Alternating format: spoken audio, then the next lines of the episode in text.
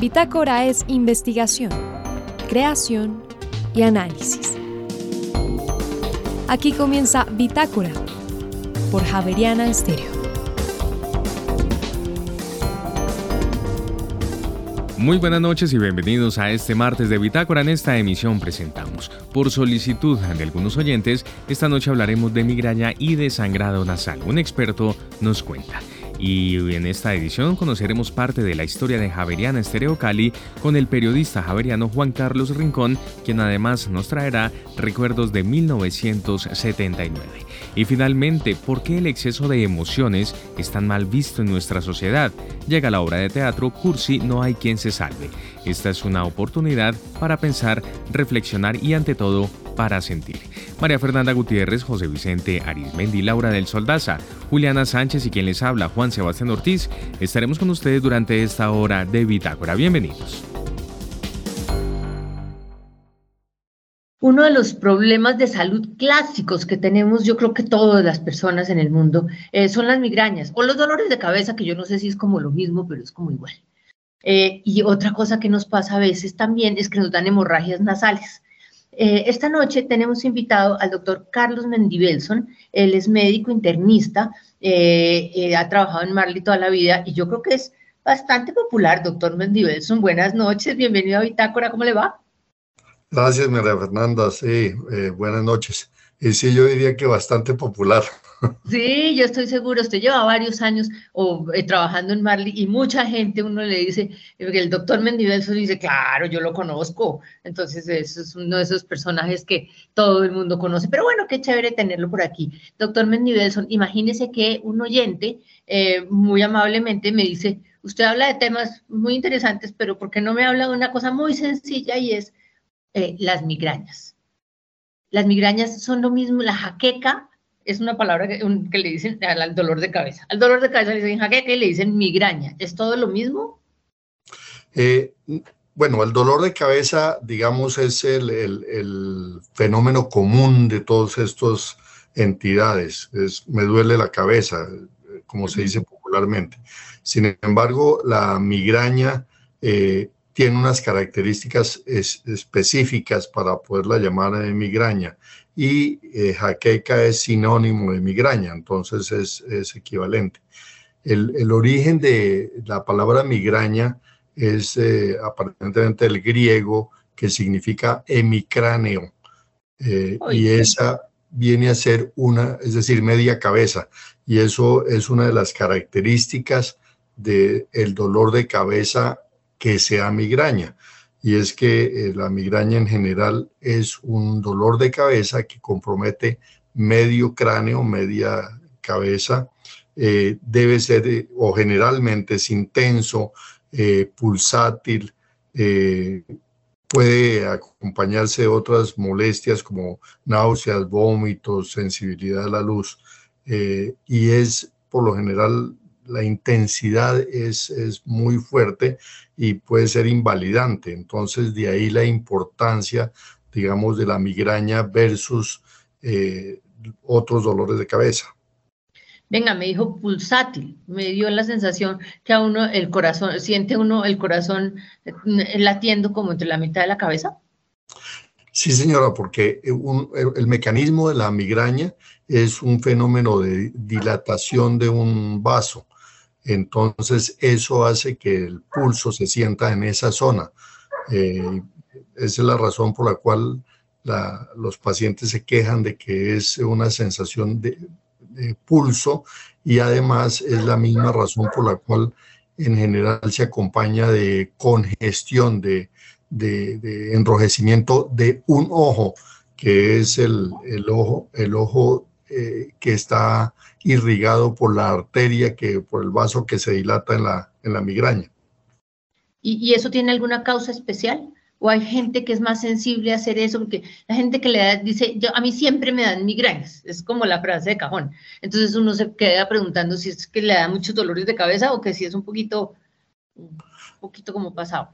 Sí, a, veces eh, eh, eh, pasa con que todos los dolores de cabeza se le dice que me dio migraña, no necesariamente son así. Eh, como también muchas migrañas a veces pasan inadvertidas o, los consideran un simple dolor de cabeza. Realmente el mecanismo por el cual se produce la migraña, pues, eh, o, los orígenes no están muy definidos. Se les, se les atribuye causas genéticas y factores eh, ambientales, otros eh, atribuyen alteraciones neurosensoriales. Hay quienes afirman que es una onda eh, eh, de actividad que migra por el cerebro y de ahí que, por ejemplo, se puedan presentar migrañas o calificativos de migraña que dicen vestibular, ocular, eh, porque algunos lo describen ah, migrañas que comprometen el, oído y muchos vértigos o mareos se dice que son migrañas subdiagnosticadas, que se califican como vértigos. Eh, dentro de las características también puede haber compromiso de la visión eh, y por eso en algunas eh, partes la describen como migraña ocular. Y eso, entonces usted me dice que la genética tiene que ver, es decir, es posible que en una familia la gente herede la, el hacer migrañas. Sí, es muy, mucho más frecuente que se presente en pacientes que tienen antecedentes familiares de, episodios de migraña. ¿Y el tratamiento? Eh, pues el, tratamiento a veces es, es, complejo, porque eh, como no está muy establecido, digamos, la causa, el origen, eh, y lo que desencadena, el gatillo que desencadena la migraña es muy variable, ¿sí? Eh, pueden eh, ser desencadenadas por factores ambientales, por alimentación. Eh, está descrito que muchos saborizantes, sustancias que se usan de preservantes en los alimentos pueden ser desencadenantes de migraña. Entonces, uno encuentra en cada paciente casi que un origen diferente de migraña. Entonces eso hace que el tratamiento a veces sea difícil. Lo, primero que uno podría pensar es que el paciente si identifica el gatillo o la, causa que le desencadena la migraña, pues lo evite, ¿sí? Pero a veces ese gatillo es muy difícil de identificar o es muy variado. Eh, o pasa inadvertido, por ejemplo, saborizantes. Entonces se le echa la culpa al helado y resulta que no es el helado, sino el saborizante del helado. Entonces, eso hace, hace difícil. Y el tratamiento fundamentalmente eh, se relaciona con manejo del dolor, analgésicos. Eh, curiosamente, está escrito que la, la, complicación principal o de una migraña, curiosamente no es la enfermedad, sino los tratamientos, el abuso, el exceso de tratamientos. Entonces, como analgésicos, lo más común que se usa en el manejo de migraña, pues es acetaminofén o algún AINES, ibuprofeno, etcétera, generalmente asociado a cafeína, que la cafeína es, muy, muy, muy específica para aliviar el, el, la, migraña. Por eso también en la mayoría de dolores de cabeza de otro origen, la gente toma analgésicos con cafeína, que no, no, sería la indicación. Pero hay una cantidad de medicamentos, digamos, un poco más específicos. Están los, los eh, triptanes, como el sumatriptán. Eh, hay unos tratamientos que decimos que son profilácticos, es decir, evitan, tratan de que eh, si el paciente está presentando un episodio diario, ojalá sea uno en la semana o si es semanal, ojalá sea uno en el mes. Eh, y esos son eh, los beta bloqueadores, medicaciones que inicialmente se usaban para la hipertensión y se vio que cuando se le administraban a los pacientes por hipertensión y tenían migraña, entonces eh, les disminuían esos episodios. Y siguen, hay antidepresivos, eh, ah, muchas veces se usa amitriptilina, eh, hay medicaciones de los usados para epilepsia que se... Uy, se volvió difícil ya usted. Ya está. es decir, hay incluso, de todo.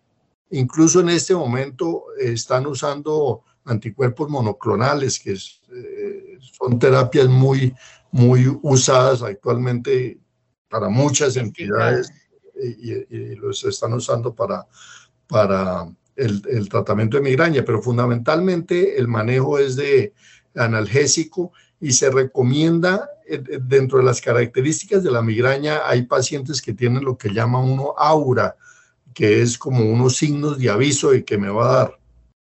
Eh, y en esa se recomienda el analgésico cuando identifique el paciente el aura, tómelo en ese momento. Muchas veces cuando ya está instaurada el episodio de migraña, el analgésico es como muy poco efectivo. Entonces, a veces es preferible lo usen tempranamente, en el momento del aura.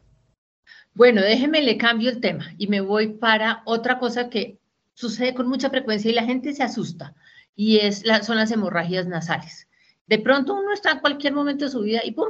De pronto se le viene la sangre por la nariz y uno se vuelve un ocho pero, pero no le duele, ¿no? Eso en general no duele, simplemente pues asusta. ¿Por qué le da uno eso? Sí, el, sangrado nasal lo llamamos epistaxis, ¿sí? Y, el origen del, epistaxis es porque significa goteo. Entonces es, un goteo de, de, sangre, en este caso por la nariz. Como decía María Fernanda, curiosamente esta no es una enfermedad, es, digamos, una molestia que se presenta, pero como es con sangre, es dramático.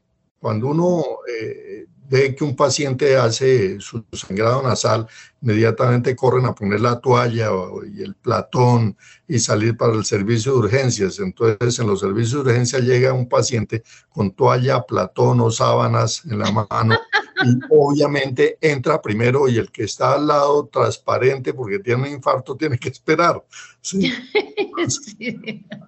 aparte de que es dramático, que es, eh, como diría alguien, histriónico, eh, no, en, general, en general no tiene ningún significado de gravedad.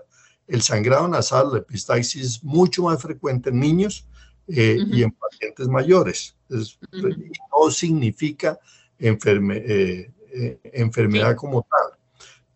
y es producido porque la mucosa nasal, la envoltura que tiene, el, tejido de envoltura que tiene la, la nariz, es muy rica en, en, irrigación, en vasos superficiales. Y hay un montón de causas que favorecen la presencia, la, la facilidad para que sangre. Entonces, por ejemplo, la rinitis, los estados gripales, todas estas eh, cosas que generan más inflamación de ese, de ese tejido, pues favorecen la, la, eh, el sangrado nasal. Pero la causa más frecuente es lo que también eh, popularmente le dicen hurgarse la nariz. es, es, causarse un pequeño trauma, una pequeña herida en, en, en, la mucosa. En general, la mayoría, casi la totalidad, no tienen un significado eh, clínico eh, importante. Sin embargo, sin embargo, es, ocasionalmente pueden ser una epistaxis manifestación de otra enfermedad, por ejemplo, un trastorno de coagulación o manifestaciones tempranas o no tempranas, no manifestación que el paciente tiene en curso una leucemia o, problemas mucho más severos. Eso es excepcional, ¿sí? no es lo, más frecuente. Entonces, en primera instancia uno debe pensar que es simplemente eh, una, una epistaxis, un sangrado nasal de los habituales que no implica ninguna ¿Y cómo se maneja? Porque parte de la discusión es que uno lo pone, pone al persona que se siente, que se acueste, que se ponga una, una cosa fría en la, en la frente, bueno, hacen de todo. Exactamente. Hay, hay un, algo que me olvidaba comentar en este momento, es se asocia mucho en el, en el concepto popular que el paciente que es asociado o desencadenado por hipertensión. Generalmente no es así. Lo que pasa es que como hablábamos de que es algo histriónico, entonces a veces en el sangrado al paciente hace un poco de hipertensión y, eso alarga el, sangrado, la epistaxis. El tratamiento debía ser sencillo y es lo primero, casi como en las instrucciones de las situaciones de pánico y alarma, es mantenga la calma. Pues sí. no salga corriendo. Y casi que debía ser simplemente presión, presión con un dedo sobre el ala de la nariz, de la fosa que está sangrando, o incluso a veces eh, eh, coger con dos dedos toda la nariz y hacer presión en el ala de la nariz, pero periodos de más de cinco minutos, de cinco a treinta minutos, no justifique estar soltando para ver si, si, ya, ya, pasó porque vuelve y sigue sangrando. Entonces, normalmente uno busca es que el tejido que está sangrando o si hay un vasito comprometido, lo que sea, al hacer presión logre coagular, ¿sí? Es muy frecuente que la gente en, casa diga que hay que hacerse taponamiento. El, el taponamiento es algo que es, parte del tratamiento, pero debe ser hecho por, con materiales adecuados y por gente que sepa hacer taponamiento. El taponamiento más común que se hace en casa, que es coger un, poco de papel de toilette, y hacer un rollo y, y meterlo por la nariz muchas veces es lo peor que se hace para el sangrado nasal. ¿Por qué razón? Porque con eso se traumatiza mucho más la mucosa, se abre más la herida. ¿sí? Y si muchas veces se deja ahí y logra que, se forme coágulo, como es un material seco, al retirarlo a los pocos minutos arranca todo. Y rompe todo. Y, me, y me hace peor. Y ni se diga si comenzamos a inventar más materiales para taponamiento. Entonces, en casa en general no debía uno hacer eh, taponamientos. Ni eh, tampoco poner una toalla para salir corriendo a, urgencias. No, no, simplemente el ala de la nariz. Y, y, la, curiosamente la posición que uno debía de tener es sentado, ¿sí? Porque muchas veces eh, se acuestan y lo, lo, único que hacen es que el sangrado en vez de salir por, la, el estómago. la nariz, pues se va a la parte de atrás, a la parte posterior. Hay sangrados posteriores más eh, significativos, etcétera. Y hay sangrados que con taponamiento y estas cosas no se pueden controlar. Incluso hay eh, eh, tratamientos embólicos por cateterismo, por métodos invasivos para llegar al vaso que está sangrando y, obstruirlo. E incluso hay necesidad muy excepcionalmente en, cirugías vasculares, de ligaduras de carótida, etcétera. E, en general, esos, esos tratamientos eh, son ensangrados dramáticos por los eh, posteriores a procedimientos quirúrgicos. Entonces, en el sangrado de, la calle, de la casa, generalmente eh, presionan el ala de la nariz y con eso lo vamos a controlar. Bueno, yo creo que con esto nos dio una buena clase de tranquilidad. Tenemos que estar tranquilos, estas son cosas que pasan, pero que no son urgentes, no son muy graves, que no son graves y no tenemos que preocuparnos. Doctor Carlos Mendibelson, es usted muy amable, le agradezco mucho. Yo creo que nuestro oyente va a quedar muy contento y muy tranquilo y eso es lo que es importante, contarnos claramente y sin asustarnos, me parece a mí. Le agradezco mucho este rato que le dio a Bitácora. Gracias, María Fernanda, fue un placer.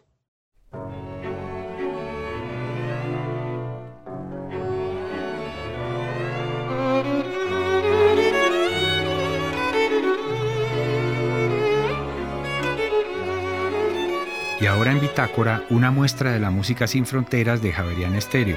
País, Hungría. Intérprete Erno Kalai Kiss and his Gypsy Band. Canción Serenata a unos ojos negros. Ya regresamos.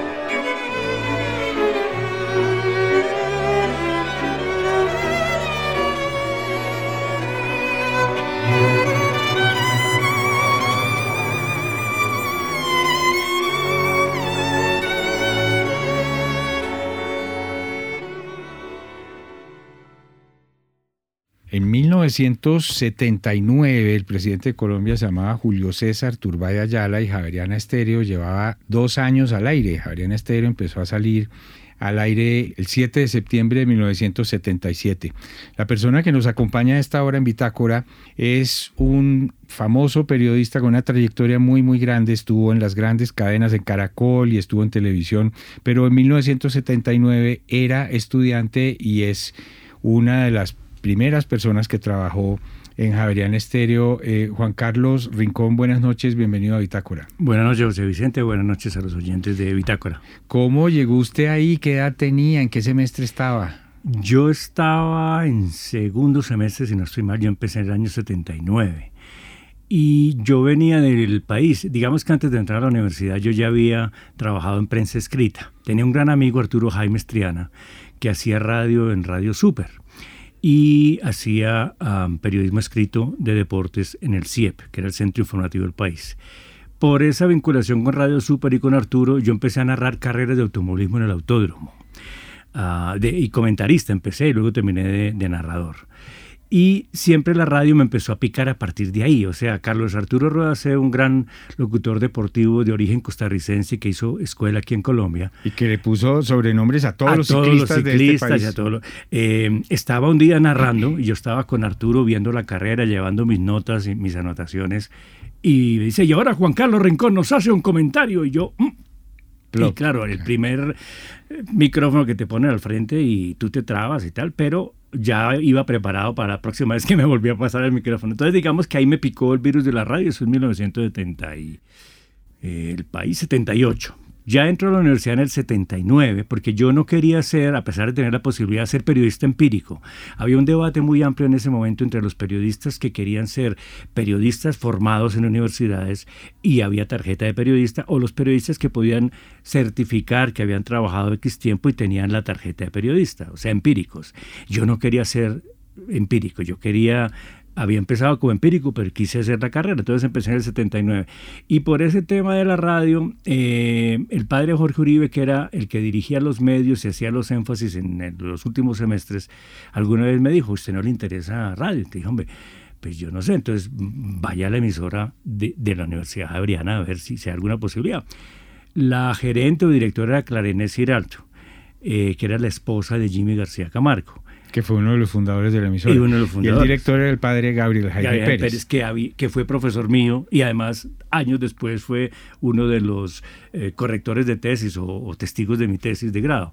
Entonces había un programa que se llamaba eh, Grandes Orquestas Contemporáneas. Eh, los libretos los hacía Fausto Cabrera y además eran grandes, eh, Frank Purcell, uh, Tijuana Brass, todo ese tipo de, orquestas de los años 60 en Estados Unidos. Y no había locutor. Entonces Clarín me dijo, ¿a ti te interesaría? Y dije, hombre, sí, y ahí empecé, haciendo, yo no escribía los libretos, yo simplemente hacía la, lectura de los libretos y la presentación de los programas. Para que los oyentes se formen una idea, Juan Carlos Rincón estuvo muchos años en Caracol, se ganó muchos premios importantes no solamente en Colombia, sino internacionales. Trabajó en la BBC de Londres, en la radio, en el servicio informativo en español.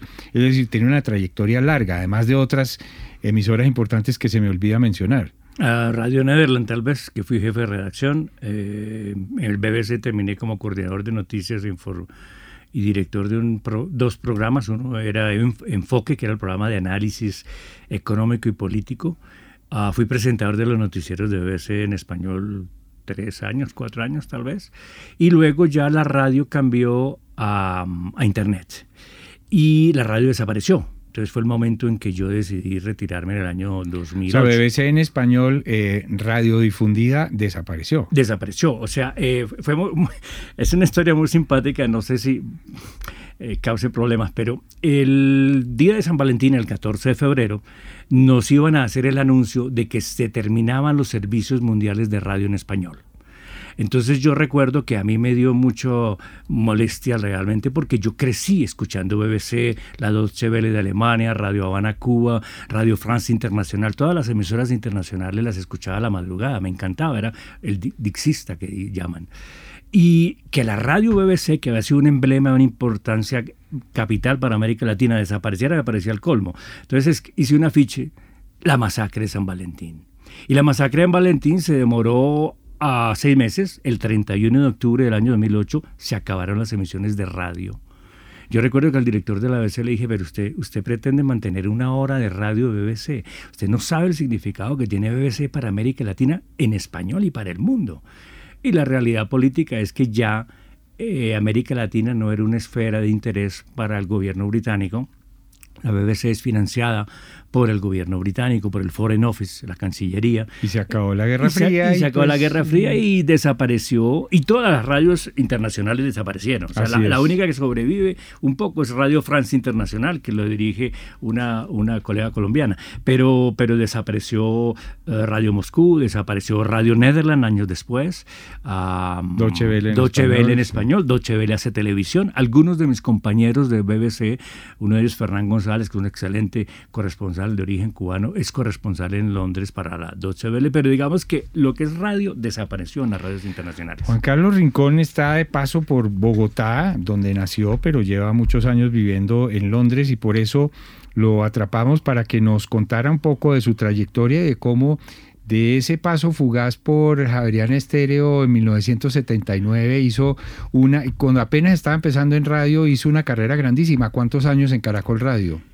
Yo estuve en Caracol Radio del año 1980 al año 89, con un intermedio para trabajar en el noticiero 24 horas de Mauricio Gómez Televisión eh, y con reportajes Caracol que hacía Yamida Mat. Pero una cosa interesante que quisiera recordar.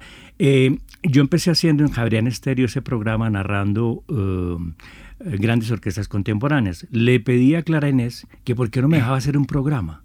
Entonces había un programa de ciencia y la BBC, fíjate lo que son las cosas, enviaba los discos en vinilo desde Londres y se llamaba Ciencia al Día. Entonces eran píldoras de ciencia que venían en esos discos. Entonces yo hacía libretos de ese programa con entrevistas con temas que yo recogía de cables internacionales o noticias interesantes de desarrollos científicos y una o dos de las píldoras que venían en los discos de la BBC. Entonces ese, fue, ese programa ya fue mío en, en Estéreo. Fue lo último que hice en Javerian Estéreo.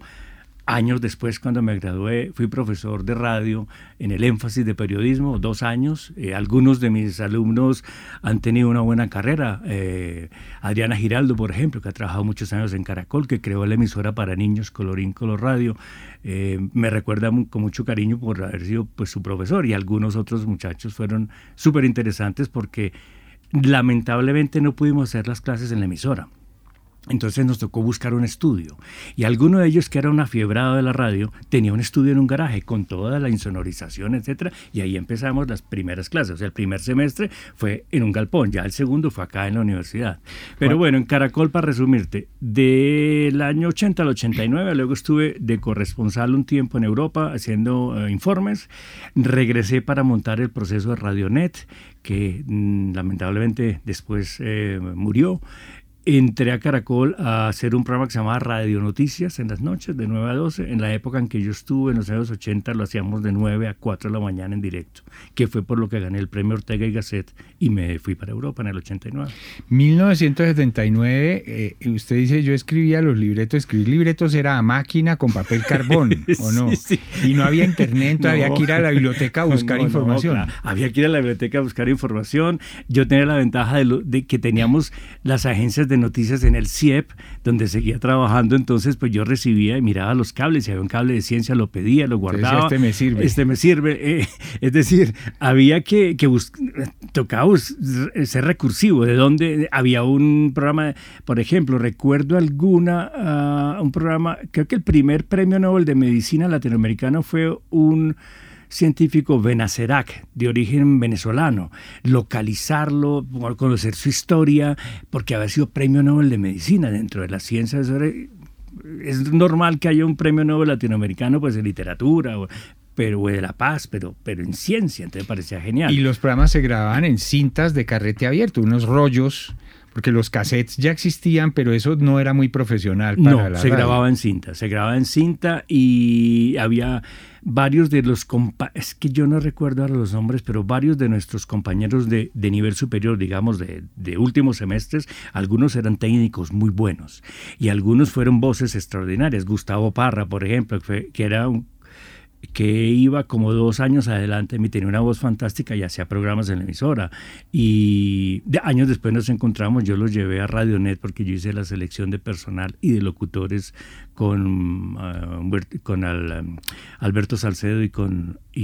Um, ah, se me olvida, Eduardo Ponte Rodríguez. Y eh, a Yamit le fascinó la voz de Gustavo, que no era una voz de locutor, era una voz más de, de emisora eh, FM, cultural. una voz cultural, una voz muy profunda, pero no, y a Yamit le fascinó y le fue muy bien en Radionet como locutor de noticias. Claro, Juan Carlos, además en esa época el aparato que permitía conectar una llamada telefónica con, un, con la radio, con la consola, era un híbrido y era costoso y era complicado, difícil de manejar y todo, ¿no? Exacto. Nosotros, aquí en la emisora Javeriana, yo no hice directos. En Canacol sí nos tocaba hacer directos. Y yo recuerdo eh, estos muchachos desesperados, por teléfono y luego cableando la llamada para que saliera al aire.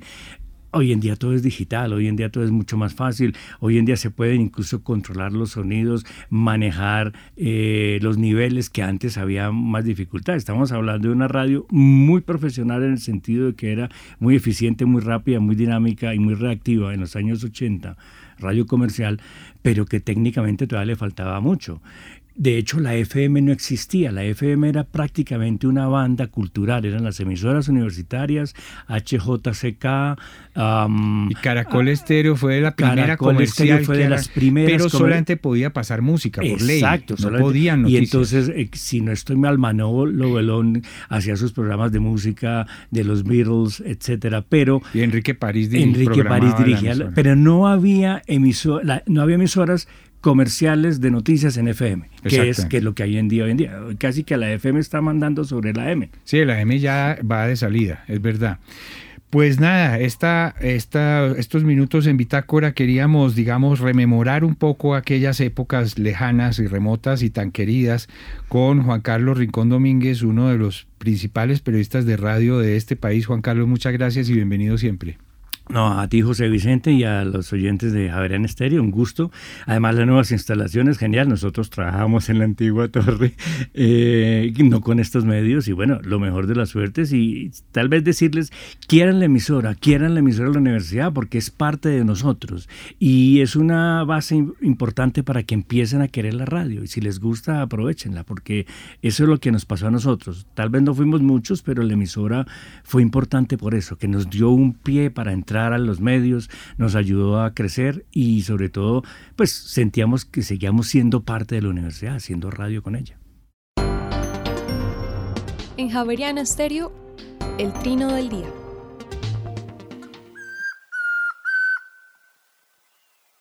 Este es el trino del Tororoy Comprapán, un nombre que imita su canto, es un pájaro tímido, principalmente terrestre, de unos 18 centímetros de alto, que tiene la cabeza y la nuca de color naranja rojizo con el vientre blanco superpuesto con rayas marrón o negro. Le gusta la parte baja y enmarañada de los bosques y a veces sale a pequeños claros o a las orillas de las carreteras temprano en la mañana o al atardecer. El trino del Tororoy Comprapán forma parte del Banco de Sonidos de Aves Colombianas recopilado por el Instituto von Humboldt y la Universidad de Cornell.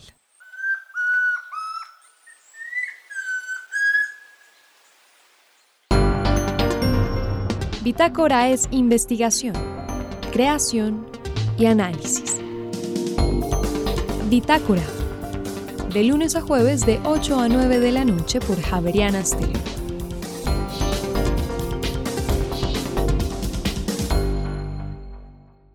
En algún momento de nuestras vidas todos hemos sido cursis o han sido cursis eh, con nosotros. Otra cosa es que quizá no nos hayamos dado cuenta o que no lo queramos reconocer. Esta noche en Bitácora vamos a hablar de lo cursi, pero desde el teatro. Es por eso que esta noche hemos querido invitar en principio a Víctor Quesada, quien es el director de la obra Cursi, No hay quien se salve. Víctor, muy buenas noches y bienvenido a esta misión de Bitácora.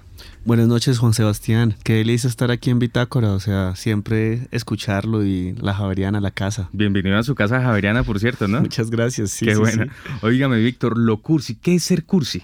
Bueno, esa es la pregunta de nuestra obra. O sea, realmente esto nace por la por un exceso de emoción que he tenido yo en mi último año. En el último año de mi vida han pasado cosas que me han hecho exceder en la emoción. Entonces vino, vino la pregunta por cuando me excedo de emoción soy cursi, cuando lloro mucho soy cursi, cuando me río mucho, cuando estoy... ¿Qué es lo cursi realmente? Entonces, esa es la pregunta. Sigue siendo para mí una pregunta. Ya ni siquiera con lo que dice la Real Academia Española de la Lengua lo, lo puedo definir. Eso quiere decir que lo cursi no solamente es aquello que tiene que ver con el amor, con el sentimiento bonito, eh, cuando uno está enamorado, eh, ¿es exceso de emociones en general? Eso ha sido una de las conclusiones nuestras al hacer el proyecto. Uno puede ser cursi con uno mismo cuando se mira al espejo y se da cinco y dice, vamos adelante, sigue adelante. O sea, puede ser, ahí hay un exceso de emoción. Con la mamá, cuando lo peinaba uno, cuando lo iba a llevar al colegio, le hacía, ay, mi cosita, mi niñito. a mí mi mamá me dice mi papachito. Claro. O sea, ¿es, es ello cursi? O sea, yo, ya no sé. Pero también con los amigos. Soy hincha del glorioso Deportes Tolima. Y cuando celebro los goles del Deportes Tolima y nos, me abrazo con mis amigos, ¿será que soy cursi o no? Es una pregunta ahí. ¿Por qué lo cursi tiene tan mala fama? Uno siempre, además uno siempre evita hacer cursi, uno no, no procura hacer cursi. Desde la misma Real Academia, o sea, porque es como algo de mal gusto, pero entonces, ¿es de mal gusto sentir?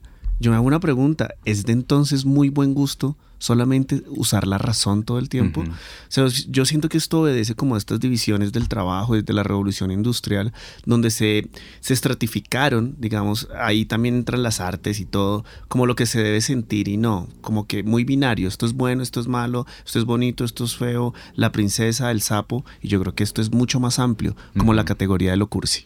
Muy bien, también está con nosotros esta noche Tatiana Rodríguez, quien es actriz de esta obra, Cursi, no hay quien se salve. Tatiana, muy buenas noches y también bienvenida a su casa Javeriana, egresada de la Facultad de Artes. Gracias, sí, muy feliz de estar acá, de volver a la casa. qué bueno. Muy emocionada. Tatiana, eh, hablar de lo cursi, cuando usted le propone hacer parte de este proyecto y le hablan de lo cursi, ¿usted también lo asoció directamente al amor, a lo bonito, a lo rosado, al corazón, a la pasión? ¿O también tenía muy claro que era un exceso de emociones, sean las que sean? Digamos que el proyecto, la invitación al proyecto, desde el principio, Víctor, fue muy cursi.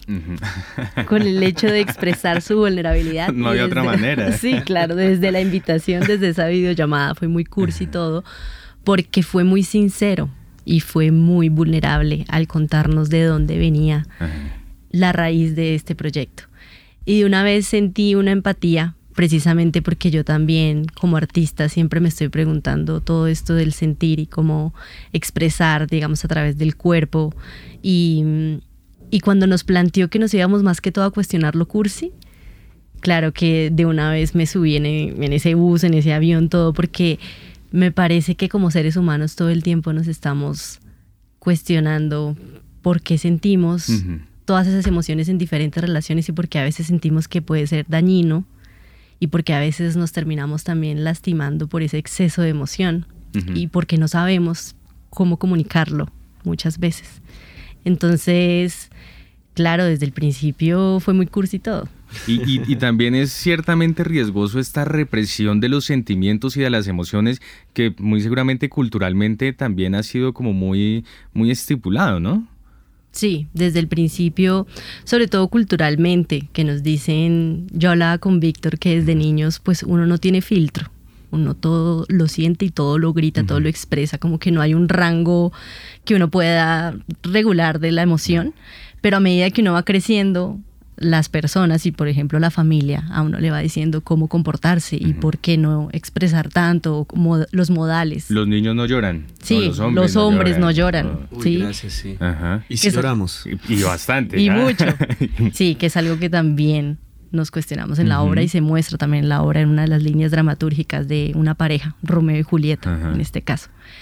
Entonces, sí, es ponernos esas preguntas todo el tiempo culturalmente y, sobre todo aquí en Colombia, que mm, muchas veces señalamos y juzgamos simplemente porque es un hombre o simplemente porque por la apariencia, ¿no? O el azul y el rosado, ¿no? El azul es niño, el rosado es para las niñas. Total, total. todo eso significa. Claro, todo eso tiene como un valor, sí, semántico. O sea, nos está contando, nos está narrando. Y yo creo que nosotros estamos aquí con con Cursi muy felices en la casa del Teatro Nacional porque pues bueno, nos están nos está llegando bastante público que también se quiere preguntar. Yo creo que es también por la experiencia, ¿sabes? Yo creo que se, llegan a las 7 de la noche y llegan al mundo rosado. Es que eso quería ir, uno no llega directamente a la obra, uno no llega, no, eh, no se, se arregla y se sienta, sino que hay una experiencia previa que, que, no es aparte, no es opcional, no es eh, como, como alterna, sino que hace parte de la obra como tal. ¿Cómo es esto? Totalmente. Eh, si quieres lo vamos haciendo, Tati. Yo eh, arranco por unos mundos. Es el mundo rosado. El mundo rosado es el mundo del conejo rosado y es el mundo del amor propio. Es el mundo de la cursilería con uno mismo. Que debe ser un conejo de peluche. Hay, hay un conejo gigante que, o sea, tiene que, tiene que ir a verlo rosado. es tremendo. Y allí, hay, allí, allí está rosado un personaje que nos entrega un espejo y uno se puede mirar. O sea, uno puede realmente ver, verse. entonces empieza la vaina. Uy, ya verse es cursi. Ya observarse es cursi. Luego pasamos al siguiente mundo que es el mundo mundo de Mita. El mundo de Mita, que es un personaje que también se presenta en la obra. Entonces tiene su espacio decorado con unos cuadros que empieza a mostrarnos el mundo de la familia y ese significado sobre todo desde las madres, de ese amor incondicional, de ese amor que siempre nos quiere cuidar, pero que también nos preguntamos, ¿será tóxico? Obsesivo hasta Esa sobreprotección también perjudica. Total, total. Y luego pasamos al mundo de Romeo y Julieta, que es un café francés. Y es un café eh, francés donde hay una frase en neón que dice, soy cursi y qué. y es básicamente nos remonta como a esos lugares. Yo voy a hacer aquí una confesión, pero yo, yo, yo pedí matrimonio en un lugar exacto así, recreando un café francés. Con, ah, bueno, cada espacio tiene una música. El, el del rosado tiene una música, una cortinilla. El de la, el de la madre tiene, tiene villancicos. Ah, el, de, el, de, el de Romeo y Julieta tiene eh, una canción francesa. Y olores. Huelen a chicle, huelen a canela, huelen a lavanda, según el espacio de cada uno. Después de ese espacio saltamos al final, que es el espacio de los amigos. El espacio de los amigos donde se puede hacer el karaoke, ah, que es, mejor dicho, el hit en el teatro. Eso, la Casa del Teatro Nacional se la pasa llena de voces cantando Shakira. Mejor dicho, todos los amigos se reúnen y hacen el karaoke. Cabe resaltar también que todo está decorado de una manera demasiado placentera. Ajá las algodón, como algodón de azúcar colgando, flores, como enredaderas. En el bar está en una sala demasiado cómoda, también como muy familiar, precisamente para generar este ambiente de amigos. Y la gente aprovecha y canta desde la ranchera hasta lo más moderno posible y y es muy rico de, ver y de, cantar, como que la gente se anima desde el principio. Pero la gente una vez entra a la sala me da la impresión y la sensación que la gente entra ¿no? muy feliz, muy, emocionada, eh, muy arriba, pero llega algún momento de la experiencia y de la obra en la que hay también las otras emociones. Totalmente, nosotros dijimos que quisimos crear como una comedia cursi dramática. y en esa medida es que el replanteamiento de lo cursi implica también viajar hacia otro tipo de emociones. O sea, implica también, por ejemplo, reconocer que ese exceso de amor de la madre, qué pasa cuando la perdemos o cuando nos pierde. O qué pasa cuando el amor deja de ser el amor de las bombas, el chocolate y la flor y se convierte en el amor de el golpe, el maltrato, eh, ni siquiera físico, sino también psicológico, y el, y el dolor. O qué pasa cuando los amigos toca ya no estar con los amigos, o con los amigos del colegio. O sea, yo me pongo a pensar que me quedan muy pocos y juramos amor eterno y ya no están.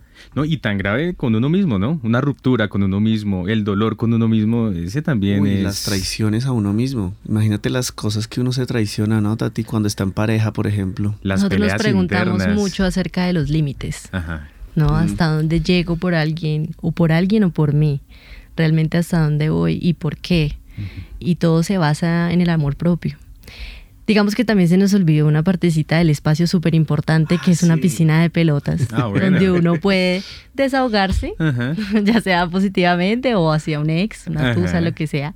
Y hay un muro de la cursilería donde la gente se emociona también y escribe un montón de frases, desde las más chistosas hasta las que reflejan la tusa más reciente. A mí me ha impresionado ese muro.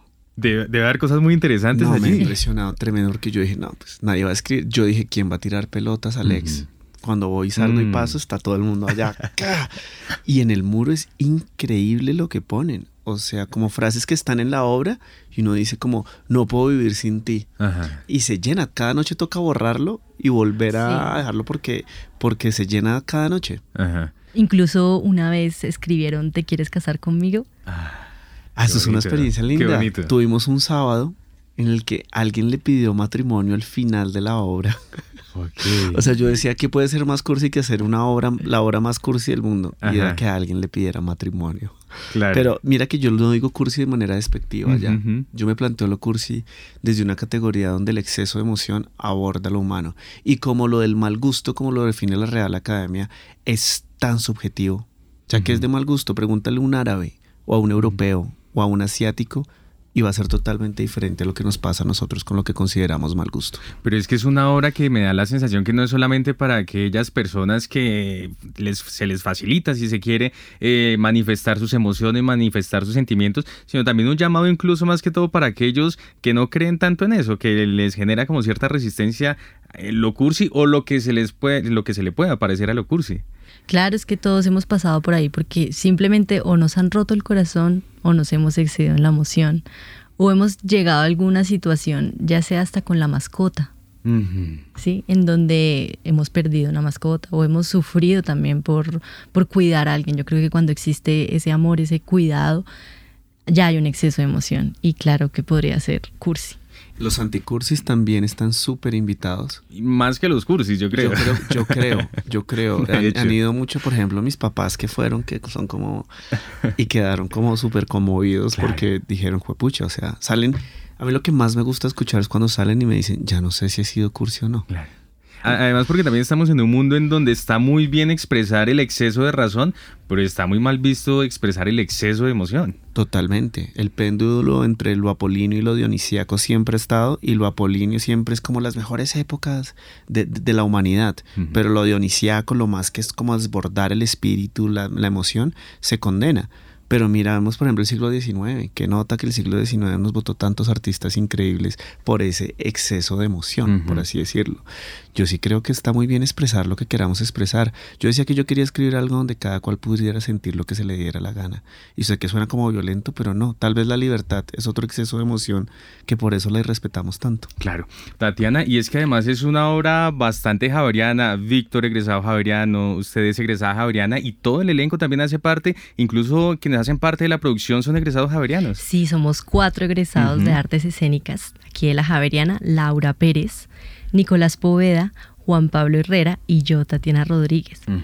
Y también está un actor que ya tiene bastante recorrido y es espectacular. Se llama Andrés Estrada.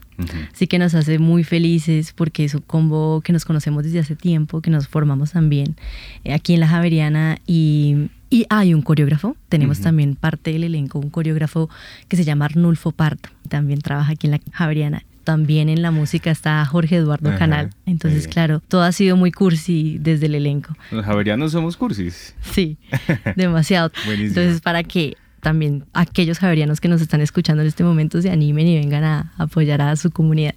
Pues es muy interesante, estamos hablando con Víctor que sabe quién es el director de la obra Cursi, No hay quien se salve, y con Tatiana Rodríguez, quien hace parte del elenco de esta obra, que está entonces, Víctor, disponible en la Casa del Teatro Nacional, aquí en la localidad de Teusaquillo. ¿Qué días y de qué manera nuestros oyentes pueden asistir a esta obra? Bueno, pues estamos el jueves, viernes y sábado. A las 7 de la noche arranca la experiencia. De 7 a 8 eres libre. Llegar de las 7 a 10, 7 y cuarto.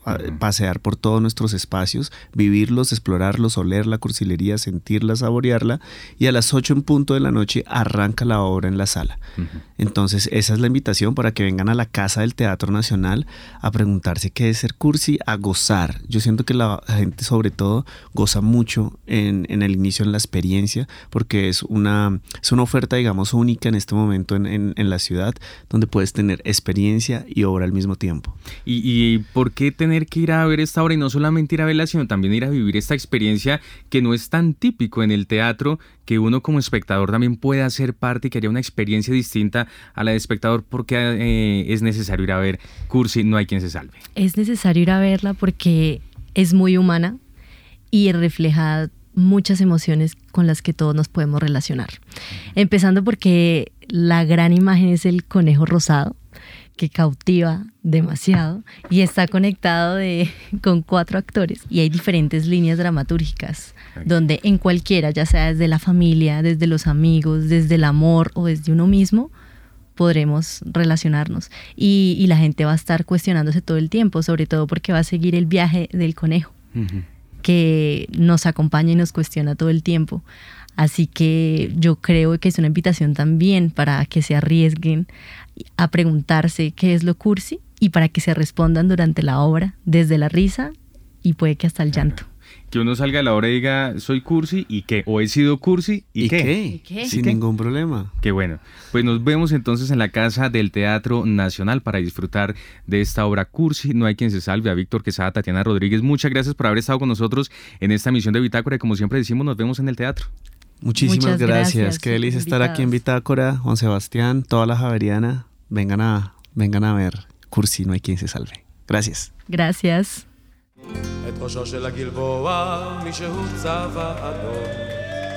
Y ahora en Bitácora, una muestra de la música sin fronteras de Javerian Estéreo. País Israel. Intérprete Gaby Berlín. Canción 60 años. Ya regresamos.